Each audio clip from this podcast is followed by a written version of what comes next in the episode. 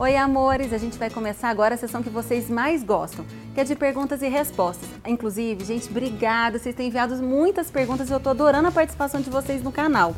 Olha o tanto!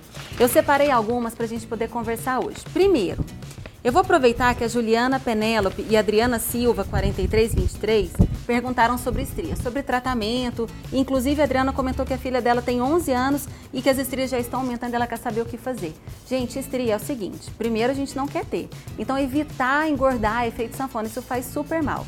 Segunda coisa, a gente precisa tratar logo que aparece. O que eu mais gosto para tratar as estrias é o laser fracionado. Ele tem que ter cuidado, porque às vezes pele muito morena pode manchar. Mas quem tem uma pele mais clarinha dá super bem. Gente, geralmente duas, três sessões o resultado é incrível, tá? Para quem não pode fazer laser, carboxterapia ainda funciona, tá? 10 sessões o resultado é mara. Bom, vamos lá, eu vou pegar mais algumas perguntas aqui. Vamos falar sobre cabelo? Olha só, a, a Kátia a Kátia Mil, a Beth Vasconcelos e a Cirlei Teixeira de Moraes perguntaram sobre queda de cabelo e vitaminas para fortalecer. Pessoal, vamos entender de uma vez por todas. Não existe uma pílula mágica que vai fazer o cabelo parar de cair ou que vai fazer o cabelo crescer. O que vocês precisam é procurar um dermatologista, fazer um exame de sangue, ele vai fazer um exame do seu couro cabeludo e aí, diante de todas as informações, da conversa que ele teve com vocês, ele vai descobrir a causa da queda ou por que o seu cabelo não cresce. E aí, percebeu o motivo, ele vai tratar. É uma alopecia genética, é falta de ferro, de vitamina, é tireoide, é lúpus, enfim. Ele vai descobrir e vai medicar. Primeira parte. Segunda parte, ele vai entrar com medicações para acelerar o crescimento, que é outra história. Então, todo paciente precisa dos dois, de diagnóstico para evitar a queda e de complexos vitamínicos e loções para estimular o crescimento, entenderam? E quando o caso é grave, ainda vale a pena fazer as sessões de terapia capilar que eu já postei no Instagram para vocês e depois eu vou fazer um vídeo específico sobre isso, tá bom?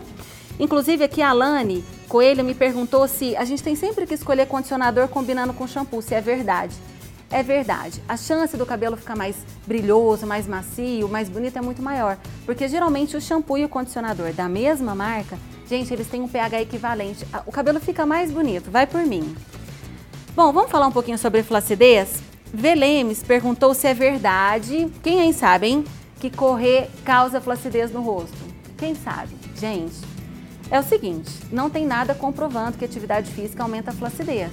É claro que aqueles atletas que têm overtraining, ou seja, treinam demais todos os dias, várias horas por dia, podem se envelhecer mais rápido, viu? Agora, a maioria de nós, simples mortais, que a gente faz atividade só para manter o corpinho, não tem problema, né? Agora tem um negócio, já falei para vocês até no Instagram. Tem que usar um sutiã for, que, que, segura mesmo o peito, viu? Porque pensa, correr o tempo todo o peito meio flácido pode dar flacidez. Então, os seios é bom proteger bem. Última perguntinha para também não ficar muito cansativo.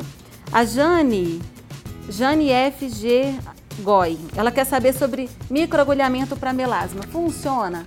Gente, microagulhamento é ótimo, funciona. Só que tem um detalhe, melasma não tem milagre. Para funcionar, você tem que usar o clareador adequado, o protetor certo, fazer o procedimento no nível de penetração ideal para sua pele. Então, geralmente a agulha tem que penetrar em torno de 1,5 mm a 2 milímetros, tá? Dói um pouquinho, mas dá resultado.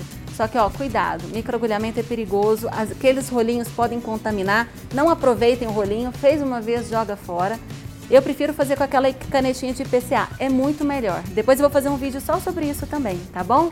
Gente, eu vou ficando por aqui. Obrigada por ter enviado as perguntas. Eu vou tentar responder em posts ao longo da semana, tá? E ó, obrigada por estar no meu canal. Curta, compartilhe, se inscreva. É muito bom para eu saber que vocês estão gostando e poder fazer mais vídeos como esse, tá bom? Um beijo e até a próxima!